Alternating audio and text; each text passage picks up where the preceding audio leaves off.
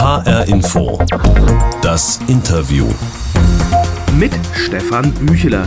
Wir fordern Solidarität für unsere Kinder. Das steht über dem offenen Brief, den Amelie von Ditfurt zusammen mit ihren Kolleginnen geschrieben hat. Die Ärztin arbeitet in einer psychiatrischen Klinik in Offenburg und betreut dort Kinder und Jugendliche. Seit einem Jahr, seit Beginn der Corona-Pandemie, hat sich die Arbeit dort dramatisch verändert. Es gibt deutlich mehr psychiatrische Notfälle, immer mehr Kinder und Jugendliche brauchen dringend Hilfe.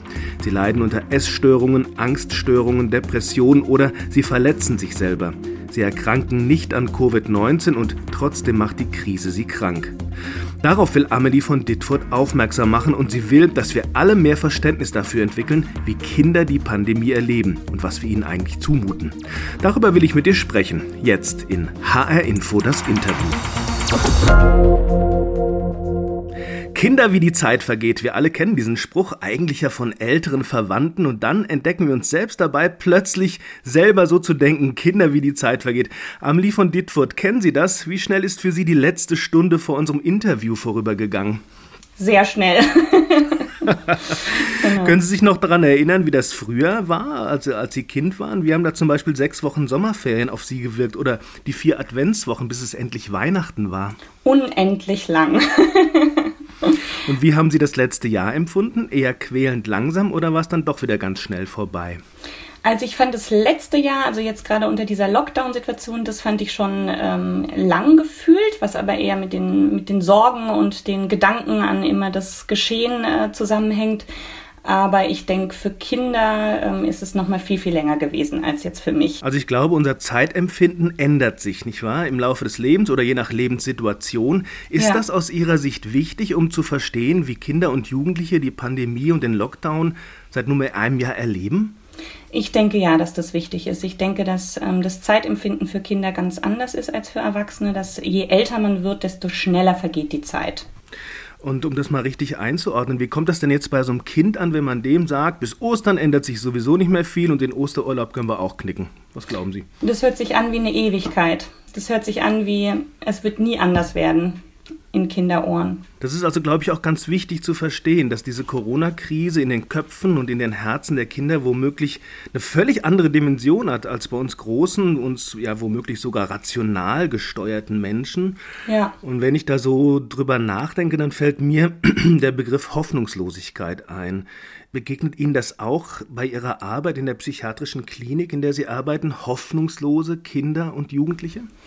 Ja, uns begegnen tatsächlich Kinder und Jugendliche, die hoffnungslos sind, die auch wenig Motivation haben, nach vorne zu schauen, die deprimiert sind, niedergestimmt, traurig, ähm, die darunter leiden oder die einfach immer weniger werden, so gefühlt, die sich immer mehr zurückziehen, die nicht wissen, wie es weitergeht und ähm, sich ganz klein machen und ganz leise werden. Immer weniger machen, was heißt das? Also beispielsweise jetzt durch den Lockdown bedingt ist es ja so, dass die sozialen Kontakte massiv eingeschränkt sind und gerade auch der ganze Bereich Freizeit äh, für Kinder und Jugendliche wegfällt. Also gerade die Jugendlichen, denke ich, die in Sportvereine integriert waren, im Orchester gespielt haben, was jetzt ja auch äh, alles nicht möglich ist, die ziehen sich nach Hause zurück. Dort sind sie dann zurückgeworfen in ihre Familien oder müssen dort klarkommen mit den, mit den Eltern, die vielleicht auch zu Hause streiten, weil sie im Homeoffice miteinander aneinander geraten.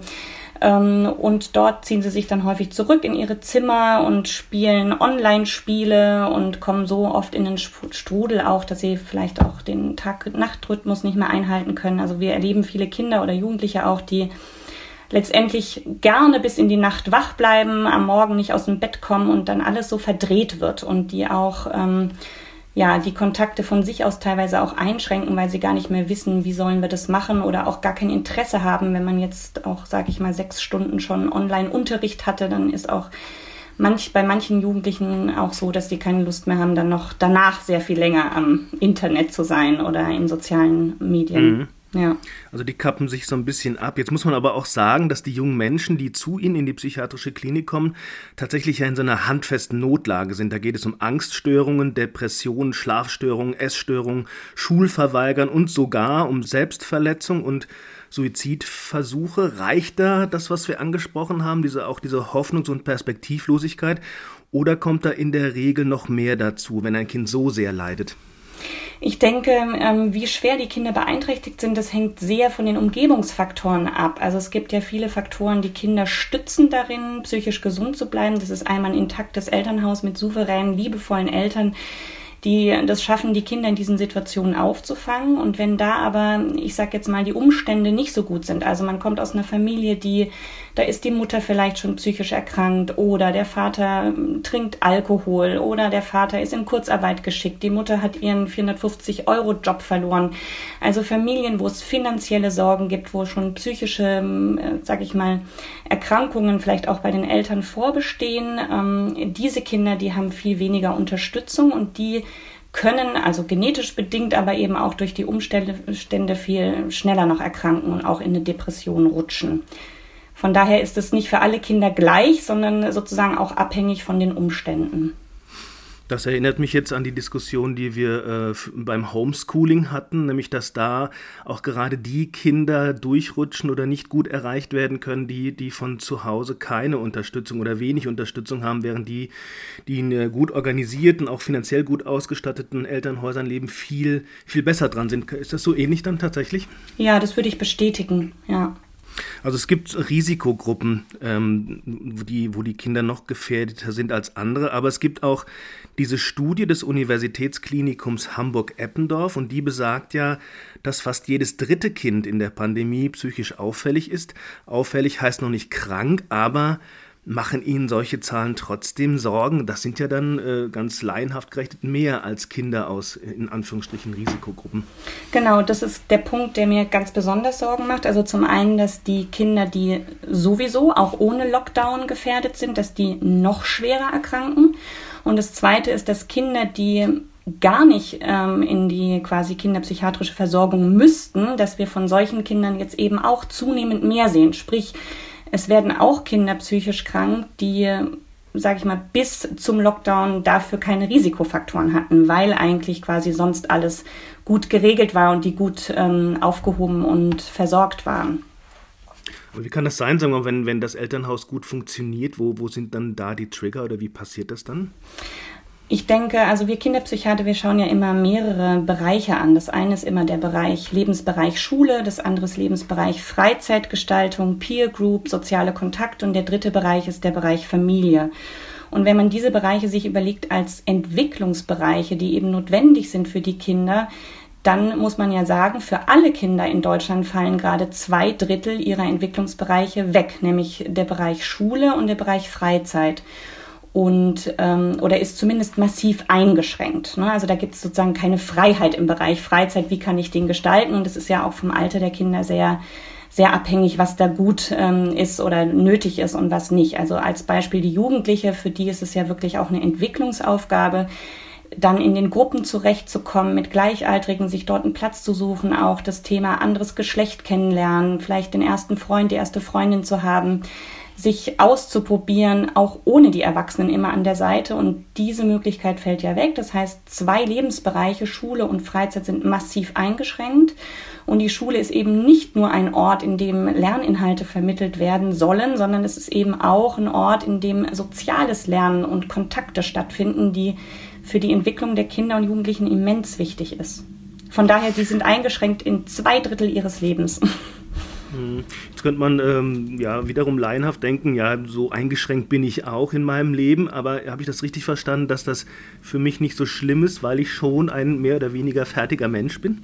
Das würde ich so sagen, ja. Ich würde sagen, wir Erwachsenen, wir können in solchen Krisensituationen uns sehr gut erinnern an schöne Zeiten. Wir können daraus schöpfen und sagen, Mensch, das und das war schön gewesen, diese Erfahrung habe ich gemacht wenn ich jetzt gerade mein Abitur gemacht habe äh, und ich hatte vor, eine Reise zu machen oder ich wollte ein Auslandsjahr machen oder irgendwas in der Art, das fällt ja alles flach. Das heißt, diese schönen Erinnerungen, die wir Erwachsenen vielleicht haben, noch an unsere Studienzeit oder eben an die Zeit nach der Schule, die haben diese, diese Erfahrung können die Kinder gerade gar nicht machen. Das heißt, die wissen teilweise vielleicht auch nicht, was ihnen entgeht. Sie spüren nur irgendwie, sie können nicht sich dahin entwickeln, wo sie vielleicht sein wollen. Kann ich da als, als Vater, können wir als Eltern da was tun? Können wir da wirklich das ausgleichen, Hoffnung geben, Perspektiven geben? Kann das gelingen?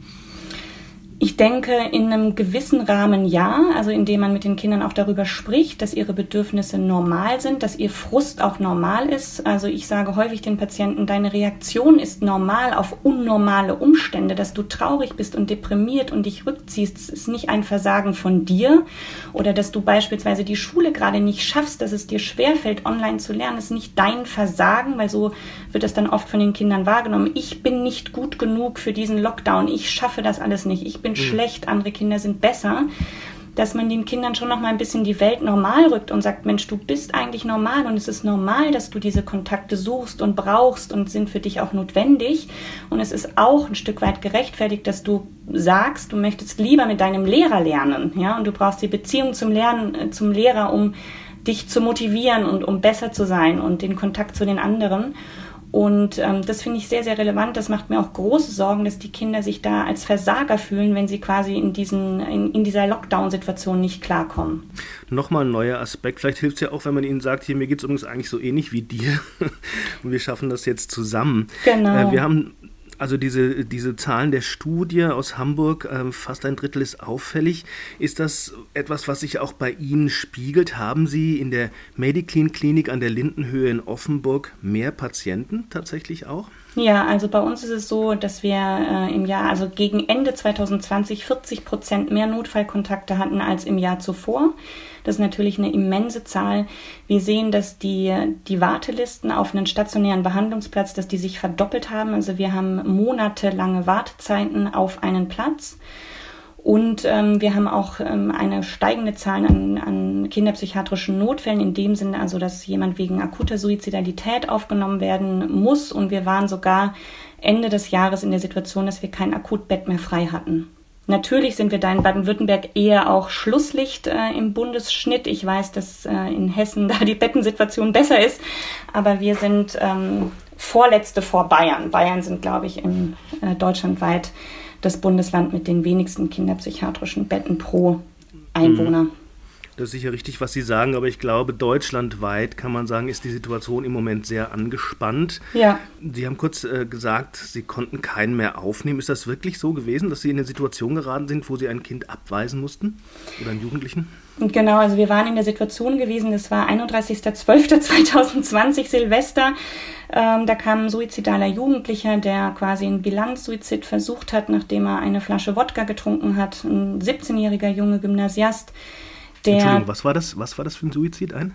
wir nennen das Bilanzsuizid, wenn man quasi ähm, die Dinge zusammenzählt und äh, zu dem Fazit kommt, zu sagen, jetzt ist alles zu viel, jetzt möchte ich nicht mehr leben ah, okay. Äh, und dann quasi Bilanz zieht und sagt, das Beste ist, ich bin tot.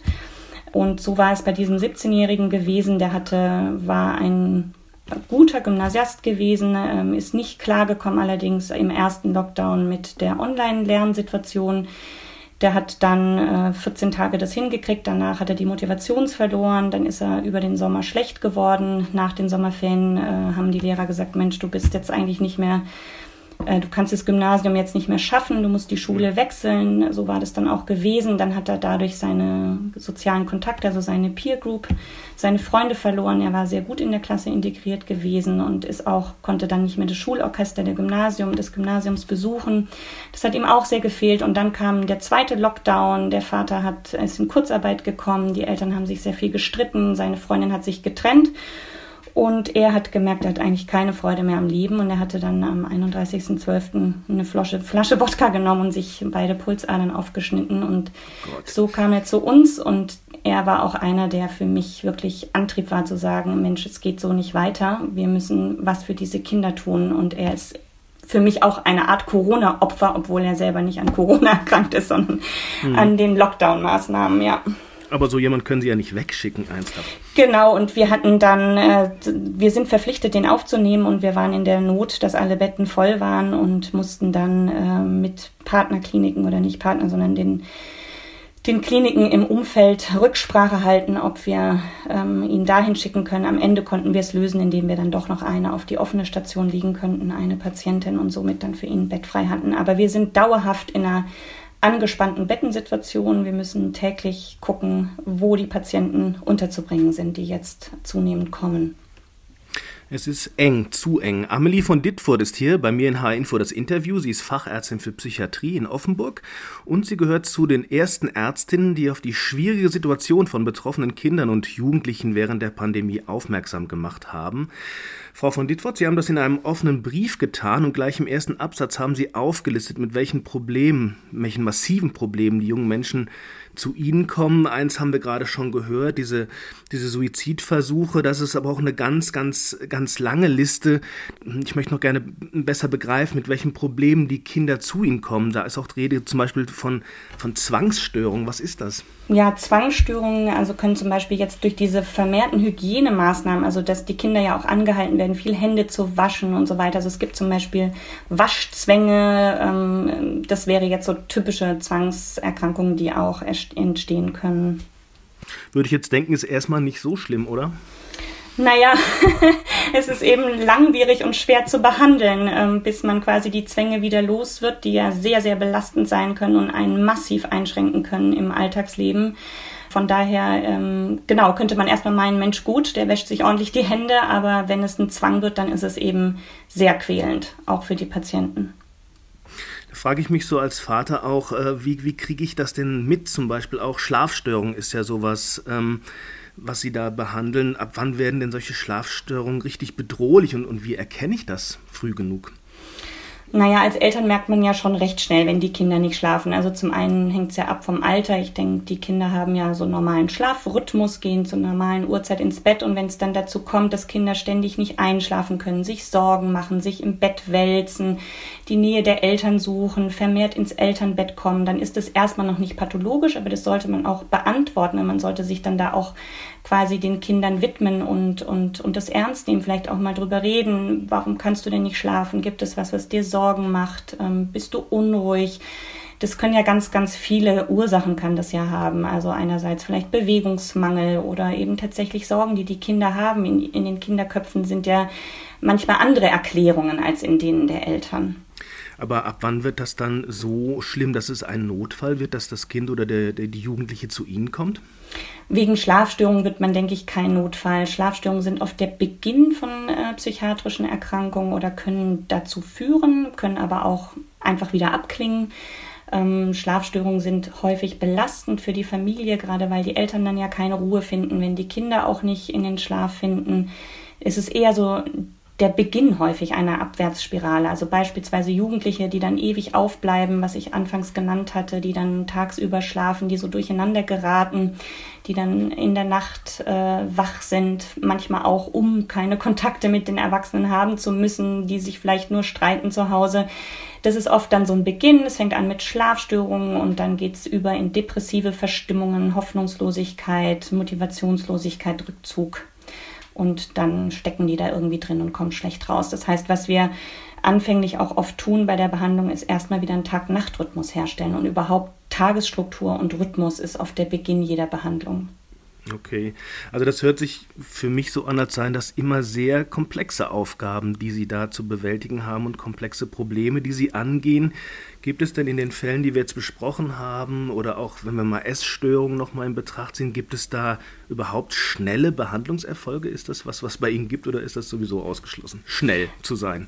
Also schnell ist ausgeschlossen. Wenn die Kinder erstmal in, bei uns in der Klinik sind, dann sind die Störungen tatsächlich so schwerwiegend und auch häufig komplex. Das gesamte, die gesamte Familie wird ja mit einbezogen und mit betrachtet, denn letztendlich ist die Familie auch sehr entscheidend für die für die Gesundung des Kindes. Also das ist das unterstützende Umfeld, was quasi wiederhergestellt werden muss. Und da muss man immer beurteilen, wie viel schaffen die Eltern aus eigener Kraft, brauchen sie dazu noch Unterstützung, beispielsweise durch Hilfen vom Jugendamt oder brauchen die Eltern selber eine Therapie beispielsweise und lauter solche Dinge. Ja, wie geht's mit der Schule weiter? Auch das sind ja häufig Fragen, die an uns gerichtet werden. Und von daher ist es in der Regel eine komplexe Behandlung, wenn man ähm, in der Kinderpsychiatrie landet, tatsächlich in der Klinik und dauert Minimum drei Monate oder im Durchschnitt sagen wir mal drei Monate.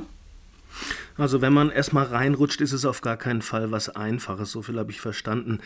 Amelie von Dittfurt, Oberärztin an der Psychiatrischen Klinik in Offenburg, ist bei High Info das Interview und das ist ja bekanntlich die Sendung mit der Box.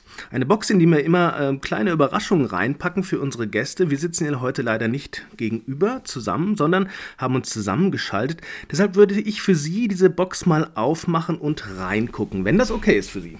Ja, gerne. also, ich öffne diese Box und hier liegt ein Buch. Das ist schon älter. Das ist der, Be der Bestseller des Jahres 1985 und der heißt So lasst uns denn ein Apfelbäumchen pflanzen. Es ist soweit. Ah, Sie kennen's? Ich kenne den Titel. ja, sagen Sie mal. Äh, geschrieben von Heumer von Dittfurt. Haha, und da erklärt sich auch schon, warum ich das da reingelegt habe. In dem Buch geht es übrigens um die Bedrohung der Menschheit durch Atomkrieg, Umweltzerstörung, Bevölkerungsexplosion. Und auch damals ging es schon darum, dass wir nicht in der Lage sind, darauf angemessen zu reagieren. Das ist 36 Jahre her. Also ein kluger, weitsichtiger Kopf der Heumer von Dittfurt. Ist das ein Verwandter von Ihnen? Ja, tatsächlich. Das ist der Cousin meines Vaters. Und wie der jetzt zu mir steht, das müssen Sie sich selber ausrechnen. wie man das jetzt genau benennt, weiß ich auch nicht. ich glaube, da reicht die Sendezeit nicht und meine Ahnung auch nicht. Ähm, Heumer von Dittfurt, die Älteren unter uns kennen den sicher noch, populärer Wissenschaftsjournalist, ein früher Umweltschützer und Pazifist, aber auch Psychiater. Da gibt es einen Zusammenhang oder gibt es eine Linie. Aber ich frage es mal ganz offen, was hat Sie bewogen, Fachärztin für Psychiatrie zu werden, mit Fokus auf Kinder und Jugendliche? Oh, das Was, ist der O-O-Onkel? Oder kommt das doch von woanders her? Nee, von dem Onkel wusste ich tatsächlich, als ich selber in der Berufsfindung war, noch nicht. Und ja, ich hatte immer mehrere Interessen. Ich habe mich sehr interessiert für Medizin. Ich hatte eine Zeit lang auch überlegt, Lehrerin zu werden. Und ähm, ich glaube, so der Schnittpunkt zwischen Medizin und Pädagogik, der gefällt mir sehr an dem Fach Kinderpsychiatrie habe aber auch so ein Doppelherz noch für die Pädiatrie, also habe vier Jahre auch in der Pädiatrie gearbeitet und ähm, fühle mich jetzt aber sehr zu Hause in der Kinderpsychiatrie. Das heißt aber, Sie haben auch ein Herz für Kinder offensichtlich, haben ja auch selber welche. Ein ganz großes Herz für Kinder, ja. Und würde gerne an dieser Stelle tatsächlich allen Kindern und Jugendlichen hier mal ein ganz, ganz großes Lob aussprechen, weil ich finde, dass sie wirklich diese Pandemie mit Bravour äh, wirklich äh, hier leisten und bestehen und sehr, sehr, sehr solidarisch sich zeigen gegenüber den Erwachsenen. Und da kann man gleich anfügen, äh, möglicherweise wertschätzen wir Erwachsene, wir hier ganz normale Menschen, aber auch die in der Politik das gar nicht genug. Sie haben ja selber Kinder, ich habe es kurz schon gesagt. Könnten ja. Sie verstehen, wenn die Ihnen sagen würden, hey Mama, das, was hier gerade mit uns passiert, all diese Einschränkungen, die folgen für uns, das ist nicht fair und das ist nicht gerecht. Ja, ich kann das verstehen. Also wenn man sich auf den Standpunkt der Kinder stellt, ähm, dann könnte ich das verstehen. Wobei ich tatsächlich sagen muss, dass ich kein Kind sich hat beschweren hören, weil die Kinder ja eben doch sehr, sehr loyal sind mit den Erwachsenen und die Kinder ja auch hören auf das, was die Erwachsenen sagen und, und sich auch fügen. Und das ist auch das, ja, was ein Stück weit mir Sorge macht. Kinder haben keine Lobby, Kinder haben keine Fürsprecher, Kinder sind abhängig von den Entscheidungen der Erwachsenen. Und es ist ja so, dass die Kinder selber wirklich an der Erkrankung, also an Corona nicht schwer erkranken, zumindest in der Regel. Ne? Ausnahmen gibt es immer in der Medizin, aber in der Regel erkranken sie nicht schwer und haben aber deutliche Einschränkungen dafür jetzt in Kauf genommen in ihrem sehr jungen Kinderleben und auch schon eine lange Zeit. Und für mich persönlich wird es ab dem Zeitpunkt oder ab dem Punkt ungerecht, wo die psychische Gesundheit der Kinder wirklich in Gefahr gerät. Und das sehe ich jetzt schon eine geraume Zeit, dass die Erwachsenen sich da sehr wenig drum sorgen und dass es sehr nebensächlich behandelt wird, wie es den Kindern geht. Und das finde ich persönlich nicht in Ordnung. Wir bürden denen ja auch auf so eine Art Verantwortung für die Gesundheit ihrer, ihrer Großeltern, ihrer Eltern möglicherweise. Das ist ja etwas, was Kinder gar nicht tragen sollten. Genau. Äh, also wir bürden denen relativ viel auf und reden wenig drüber. Das gilt auch für die Politik in meiner Wahrnehmung. Was würden Sie sich denn wünschen von der Politik? Was müsste sich jetzt mal ändern? Also im, im, sozusagen, da gehe ich gleich drauf ein. Vorab wollte ich sagen, ich habe sehr vermisst, also auch schon nach dem ersten Lockdown, ähm, eine breite Öffentlichkeitsarbeit darüber, auch Eltern Tipps zu geben. Also anstatt in den Nachrichten äh, quasi immer nur von den Infektionszahlen und den Toten zu sprechen, wäre es auch schön gewesen, den Eltern Anleitung zu geben, zu sagen, Mensch, äh, liebe Familien, das und das sind die Herausforderungen für Sie, wir sind uns dessen bewusst und kümmern Sie sich doch in dieser und dieser Weise. Also schaffen Sie Struktur für Ihre Kinder, hören Sie Ihren Kindern zu seien sie kreativ mit ihren Kindern. Also diese Dinge, da finde ich, hat keinerlei Aufklärung stattgefunden. Das hat mich sehr gesorgt. Das ist das eine. Und jetzt sind wir ja schon viel, viel weiter. Wir haben jetzt ähm, den zweiten sehr, sehr langen Lockdown, der auch nochmal viel bedrohlicher ist für die Kinder, weil die Resilienz, also die Widerstandskraft der Kinder für widrige Umstände auch langsam zu Neige geht und die Kräfte der Familien auch tatsächlich erschöpft sind. Und da würde ich jetzt sehr dafür plädieren, dass Konzepte her müssen, ähm, dass die Schulen und Kitas verlässlich geöffnet werden. Und verlässlich heißt, nicht im Wechselunterricht, äh, sondern dauerhaft und dass es dafür Konzepte geben muss, wie man Erzieher und Lehrer testet. Und ich würde sehr dafür plädieren, dass Lehrer und Erzieher in die Gruppe 1 der Impfungen gehören, weil sie systemrelevant sind und weil sie hauptsächlich ähm, dafür sorgen können, dass die Kinder auch psychisch gesund durch diese Pandemie kommen. Also, die Schulen müssen wieder öffnen, die Kitas müssen öffnen, natürlich mit guten Hygienekonzepten. Das sagt Amelie von Dittfurt, Fachärztin für Psychiatrie in Offenburg und Kinder, wie die Zeit vergeht, wir sind schon wieder durch. Ich bin Stefan Büchler und das war HR Info das Interview, der Podcast.